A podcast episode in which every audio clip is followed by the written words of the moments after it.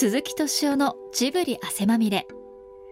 今週は先週に引き続き先日15日に公開された映画私は光を握っているの中川龍太郎監督をお迎えしてお送りします。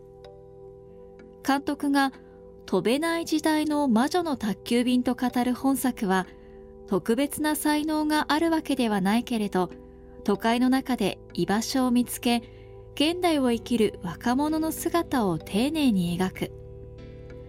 何気ない風景や市政の人々に宿る輝きを慈しむように捉えた映像に故郷を見出し胸が熱くなる愛おしい作品です。出演は他に小学館の清水勝弘さんクラフターの石井智彦さんそして鈴木さんです。まずはこんなお話から。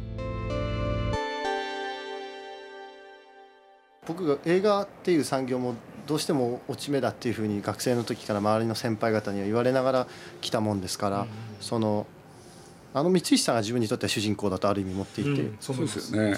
自分が父と同い年なんですよね、光石さんは。でそうした時に僕がこれからの20年2030年か30年の人生で敗北を続けてったらああいう親父なんじゃないかと、うん、そういう親父になることをシミュレートしようっていうのがあっていやだけどねこれは僕じゃあ多少ね偉そうに言いますけどね、はい、お願いします。僕はジブリ始めた時もね、はい、もう日本映画界終わりだって言われてたんですよ。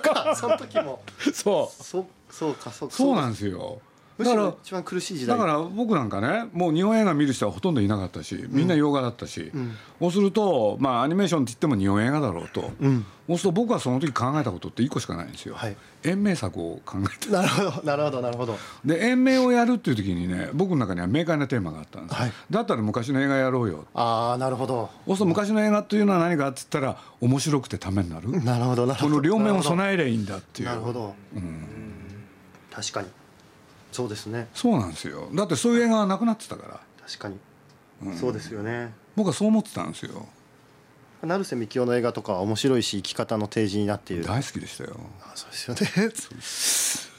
成瀬のヒロイン僕の卒論が成瀬のヒロインとジブリのヒロインみたいな話、えー、そんなにやってんだ。女性いやもちろん超でっち上げなんですけど。でっち上げで書いてるんですけど。乱れるとか浮き雲とかね。最高ですよそしたらねついにみ、ね、両方合わせて乱れ雲っていうのもあって。そうそうそう。こんがらがるんですよね。だあそこで描かれるジブリのヒロインもそうですけどあれなんですよね。能動的なだけじゃなく受動的でもあるんですよね。そう,、そう。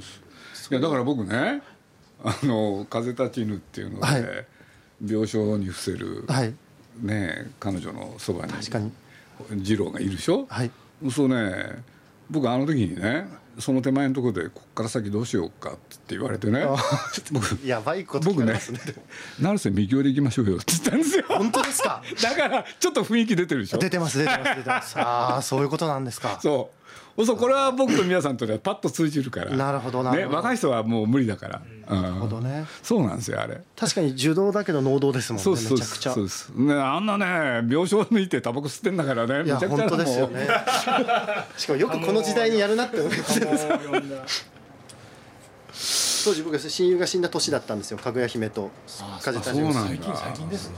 亡くなったあの1か月後に風立ちぬがあってその時見た時は反発があったんですよ。今はそうは思わないですけどあのその時はこういうことでいいんだろうかとか生意気をいろいろ思ったんですけどその後ちょっとそれから6年の時間が経って実はちょうどこの話をいただくちょっと前なんですけどあの久々に風立ちぬを風立ちぬを見てあこれほんまさにね成瀬とか小津もそうですけどそのこの能動だけど受動みたいな受動だけど能動みたいなあり方って、はい、実は彼もそうですよねあの堀越二郎も。二郎もね。その時代という中で受動的にならなきゃいけないんだけれどもならざるを得ないんだもん、それはそう思いますよ。でも本当あらゆる人間がそうですもんね。だからね最後の方でねあのあのヒロインとそれからあの妹の2人が喋ってるとこへ次郎が帰ってくる、はい、そしたら戸を開けて入って戸を閉める、はい、ああれがね、はい、開け方と閉め方がいいんですよね。あそうこれで僕ねあのラッシュであそこ見た時にね直後に宮崎と話さなきゃいけなくて「あの開け閉めいいっすね」っつったら本当に喜んでくれて「うまくいったんですねさんあれ」つって誰も気が付かないけれど。いやでもあれ本当に美しいですね、うん、あれ本当に良かったんです。僕だけど一個だけあるのはね、はい。もうワンシーンでもいいからパクトンチャイを撮ってほしい、それはもう絶対、うん、むしろそれが一番ね大事な。っていう気がねまあだってそこら辺本当清水君に話してほしいけれどもう彼なんかもね最初の頃とにかく行った時「あっ」って言ってね朝方、い。何かなと思ったら一晩経ったらおしっこが透明になってる。ええそれはやっぱりご飯空気とかなんですか？空気とか、まあ、空気が美味しいねってみんなついたとかに言いますね。あー。しあの死んだようにみんな寝ますし。あーなるほど。それいいですね。眠りが深くなるよね。ですね。立ってる家が全部自分自前でしょ？うーん。やっぱそれ違いますよね。確かにだから関谷田にそのその近くを僕ら本当ね散歩する、はい。そしたら関谷田なんか言うわけよ。こんなとこ歩いて何が面白いんだっつって、そうですね。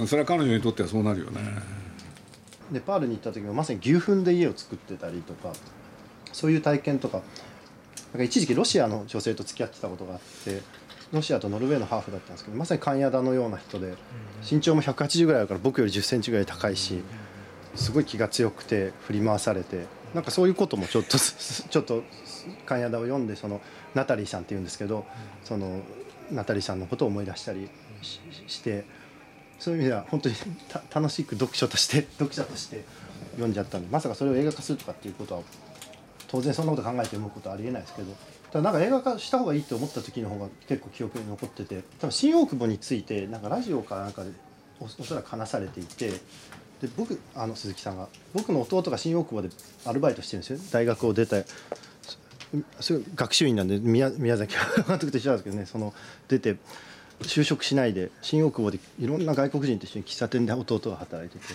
なんかその弟の姿を見てる時にあこれ関谷だって映画化するんだったら今なのかなって思ったんですよね。やっぱりアジアの人が主役の映画、はいやっぱり出るべきだなっていうのはどっかで思ってたんですよねうですよね。だってアジアしかないなっていう。それは映画であろうがね書き物であろうが、うん。うん。でそれを抜きにね日本のことを語っててもなかなか、アジア人ってどういう人かっていうの僕ら全然わからないで来てしまってる感じがしますもんね。僕らもアジア人ってことを忘れてるからみんなアジア人っていうわけだし。でもマレーシアとタイじゃまるで違いますしね、ネパールで。この間のね新聞記者っていう映画もありましたね。ヒロインは韓国？新聞業が、ね女優さんでしたもんねちょうどそういう映画を作りたいと思ってる。僕池澤さんのね池澤夏樹。切符をなくして？じゃなくてね。タマリンドの木かな。タマリンドの？木。タマリンドの木。っていう小説があってね、はい。タマリンドだったと思いますけどね。これ僕は面白かったんですよ。これでなんでかっていうと設定うん。が男は商社マン。うんうん。で女性は難民キャンプ。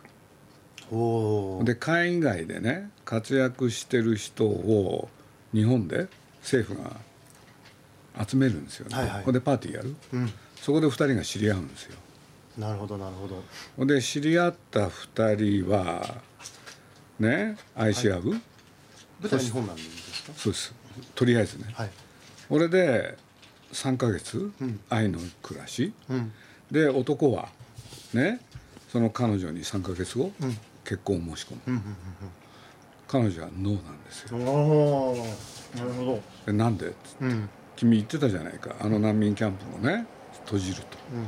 そしたらもっと奥へ行くって、もえ？って。奥の難民キャンプへ行くうーん。でなんで？って。私はやっぱりねそこで働きたいって。うで男は商社マンでしょ？はい。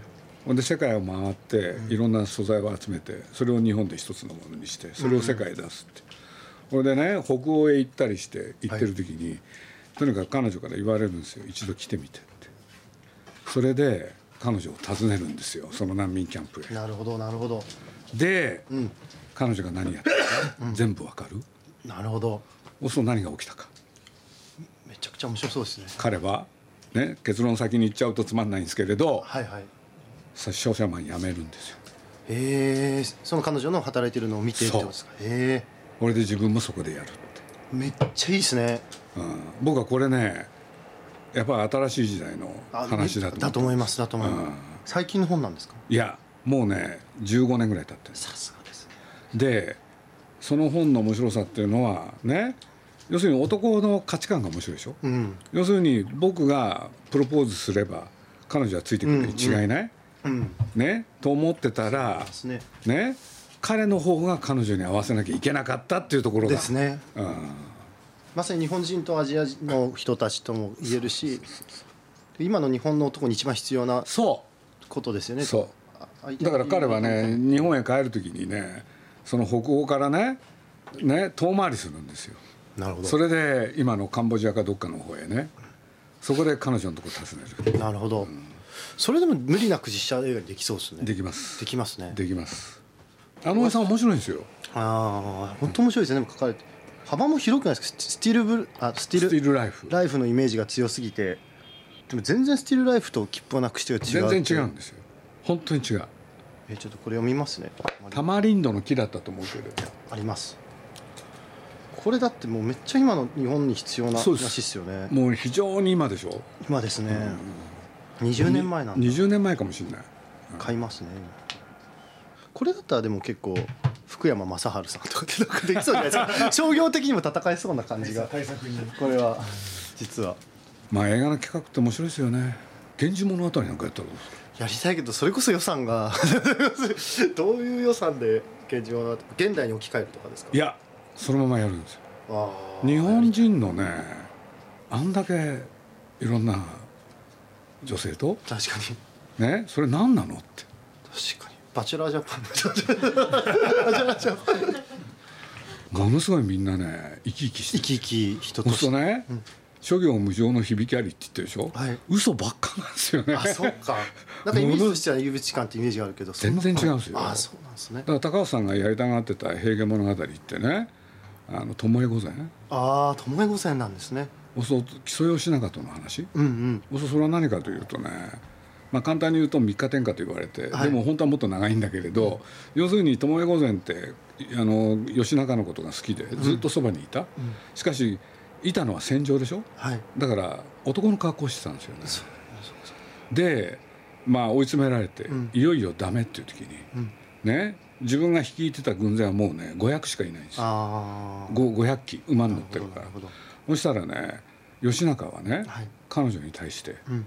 ねここで別れようって言うんですよ、うんうんうんうん。これで女は、うん。ここで別れようって言われた時にはい。一切異論を挟まない。ああなるほど。それで連れで引き連れてた450のうちはい。ああ500機か、うん。500機のうち490を彼女に渡すんですよ。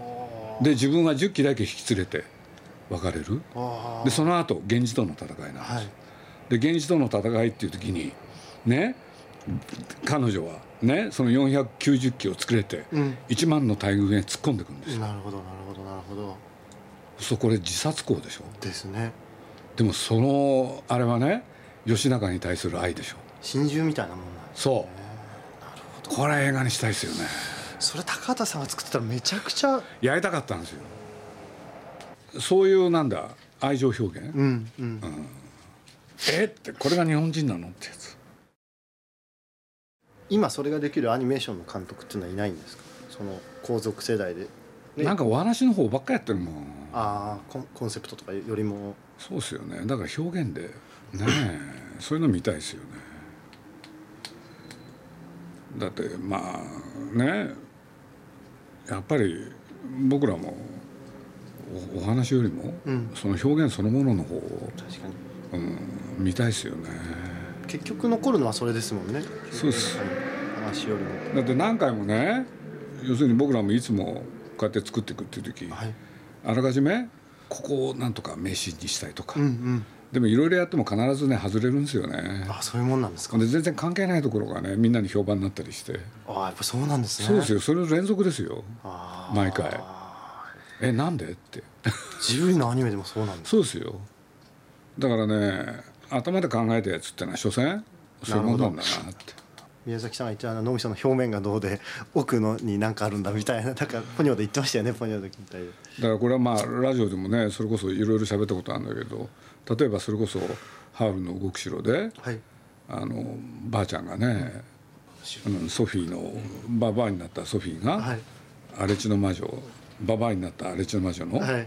手を差し伸べてはい。上を引っ張り上げるはい。というのが本来の絵コンテだったんですよ。ああなるほところがこれをねすごい上手な大塚真治っていうのを書いてくれることになった瞬間、どはい。宮崎駿はねそのコンテを捨てて、うん。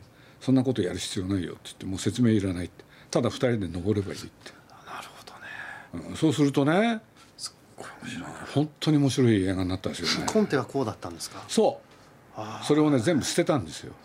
あ歩くことでそれを表現できるってことか。歩くだけでいいって。でね長さ倍になったんですよそうなりますよね当然。なります。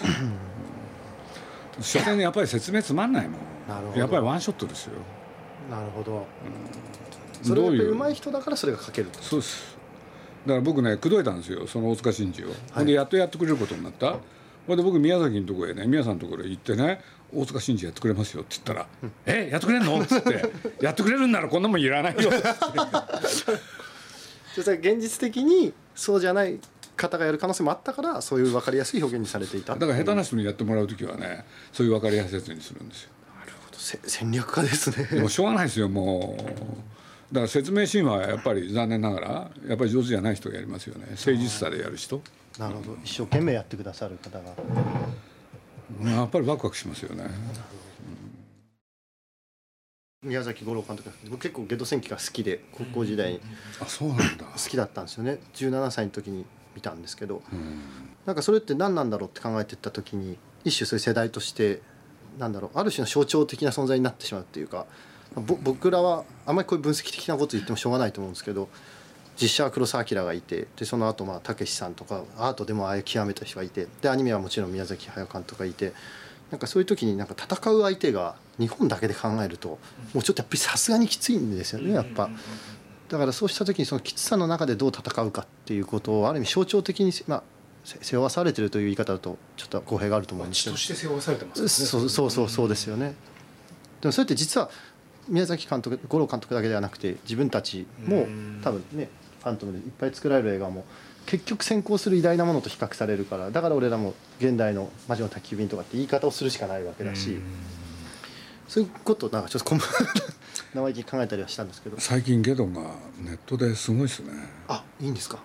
結構見られてるんですか？子供たちだ子供その子たちのジブリ体験ゲドだっていう人たちあがあすごいそっか。すごい発言してますね。20なるほど代になって。20代後半でゲドに衝撃を受けたって人最近いっぱい会うんですよ。あまさに僕ですもんね。20代後半でだからあの時いろんなことを言ったのは大人たちだけどね。確かに確か興に行収入で言えばすごい数字だったのでそうですよね。潜在的に見ていた若い人が今20代後半になってるから改めて今そうですね。だけどね、その中身読んでみるとねやっぱりゲドの言葉？年老いた。そっちなんですね。そう。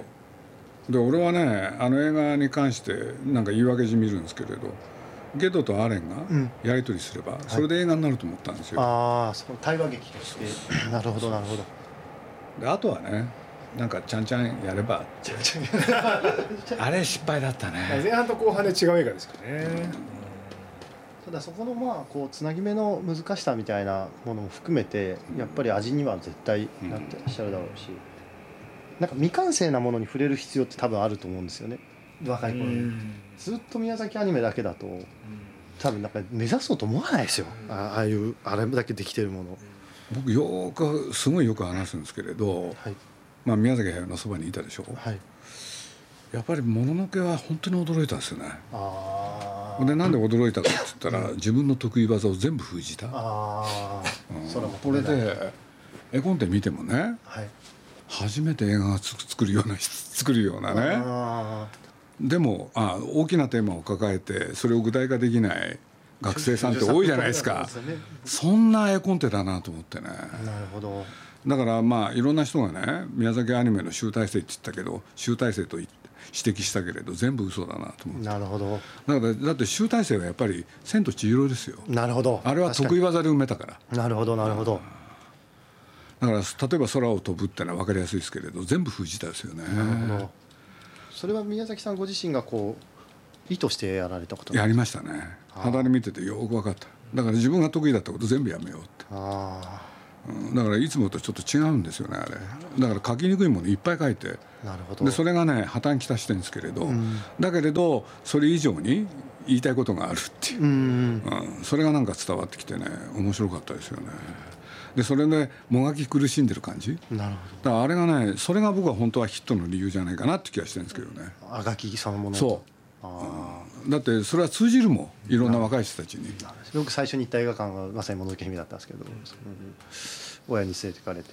子供はね表現で見るから物語の破綻っていうのは気づかないですもんね、そこに多分あがきが。で今見るとやっぱ観念的な感じもしますもんねいろんなところがね。だからやっぱり具体化において苦しんでますよね。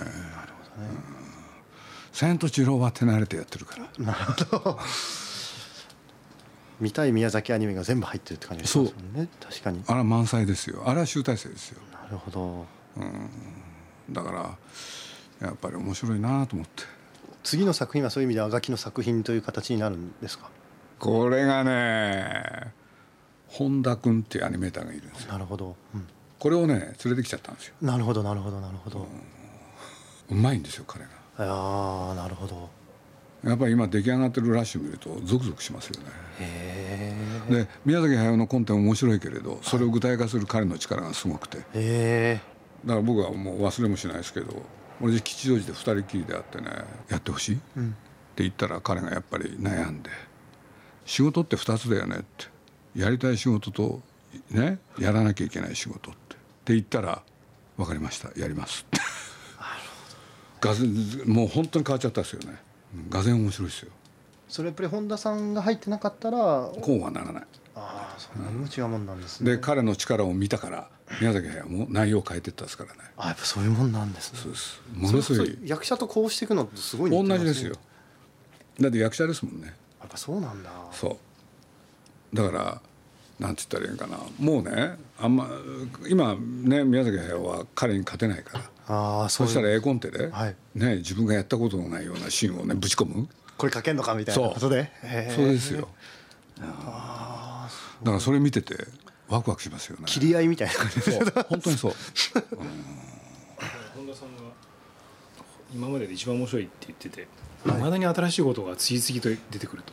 なるほどでこれまでずっと今までやってきたことを繰り返したけどはい。この作品は今までやられてないことが次々と出てくるなるほど。だって皆さんなんかさ、これはできませんっていうの待ってんだよね、なるほど。でも果敢にチャレンジしてくじゃん。もうそうねあの点次から次へとさ、ね、資格を送り込むみたいなもんでね。絵コンテの内容はそれによって変わったんだもん。もう本人も宣言してたしね彼ができないものをやろう。なるほところがねこなしていくんですよ。ど やれちゃうんですね。時間はかかるけれど。なるほど。まさにやらなきゃいけない仕事ですよねでもこれからに。やっぱりそういうの見てると面白いですよね。ああ映画だなと思って。それストーリーも変わっていくみたいな？変わってきますよね。彼の映画って結末決めないでやり始めるでしょ、ああはい。うん、そしたら最初に計画してたやつがね全部ひっくり返ったんですよね。最初はねもう自伝をやるとかなんか言ってね、うんうん。俺で自分の一生、はい。そう彼にやっぱり多大な影響を与えたの高畑勲、はい。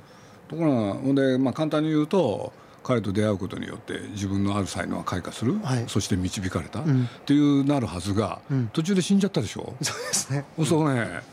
僕を捕まえてね、はい。毎日ですよ、うん。何だったんだろう高橋さんって。これ1年間やったんですよね、うんそれによって変わるんだよね。あそこの語りがまあ一種のグリフワークじゃないけど。高橋氏を乗り越えて別のテーマに。ああそういうことですか。全然、はあ。うん。全く違う映画になっちゃったんですよ。でもその方が面白いもん。高畑さんについてもうちょっと描かれるはずだったのがそういそう。う地平の話ではなくなっていった。そう。なんかさっと終わっちゃったんですよね。あっさりと。そこの部分が。うん、もういいんだっつって。すごいな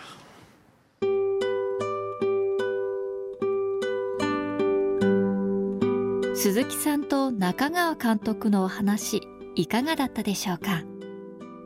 現在全国ロードショー中映画「私は光を握っている」は主演に松本穂香さんを迎え渡辺大地さん徳永恵里さん押成修吾さんら若手実力派と三石健さん樫山文江さんといった日本映画のオーソリティたちが出演しています。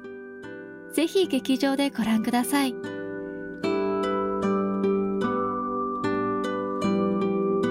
鈴木敏夫のジブリ汗まみれこの番組はウォールト・ディズニー・ジャパンローソン日清製粉グループ au ブルボンの提供でお送りしました。